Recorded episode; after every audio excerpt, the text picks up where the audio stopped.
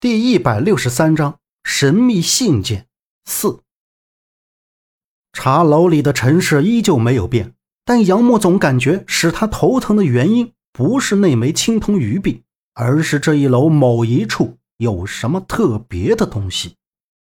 望了一眼储物架下面的行李，又扫向右边那张檀木茶案，茶案上放着一件东西。杨木踉跄的走了过去，扶着茶案。看到上面放着的是那面青铜葵花镜，杨木记得这面青铜镜，他离开北京前放在了二楼书桌的抽屉里。怎么放在了这儿？难道是张姐拿出来的？不，不可能，张姐不是那种不守规矩的人。杨木缓缓拿起青铜镜，就觉得脑袋的疼痛渐渐消失了，随之而来的是无数蚂蚁在肚子里爬行。杨木紧紧地抓着青铜镜，一个颤巍摔倒在地上，青铜镜从他手里滑脱出去，滚了两圈，躺在了地上。就看到镜面上呈现出血淋淋的几个字：“百足之虫，死而不僵。”夏洛伊听到声响，慌忙地从二楼跑了下来，看到杨木蜷缩在地上，更是吓了一跳。他飞奔过去，扶起杨木，急切道：“小莫。”你这是怎么了？快起来，我们去医院。杨木坐了起来，脸色缓和了些。坐了半晌，他慢慢站起身，说道：“啊，不用去医院了，我现在没事了，回家吧。”不是，你刚才晕倒了呀，已经有五六年没这样了，你还是去医院看看，做做检查。夏洛伊把地上的东西都捡了起来，放到茶案上，瞅着杨木，关心的说道。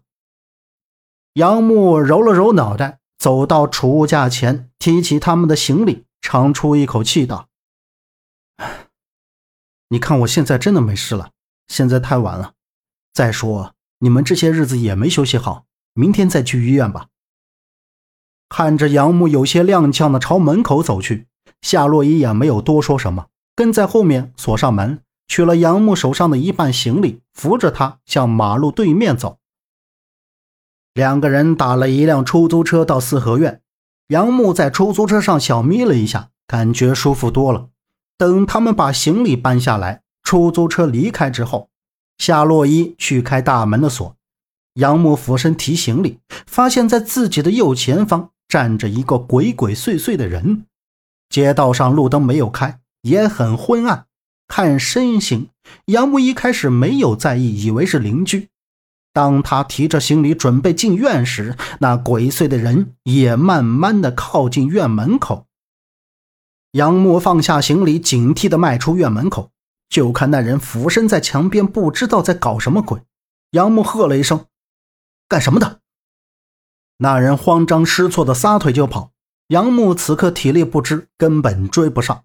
他返回到刚才那人所站立的位置，低头看到。地上丢着一封信，信封表面上是空白的，什么都没写。打开之后，信封里面放着一张卡片。卡片正面是北京故宫，背面写着：“你父亲的线索都在我这里。明天下午六点，上帝环岛万象馆见。”杨木扫着两侧，目光中闪过惊讶：这究竟是谁把它放在这里的？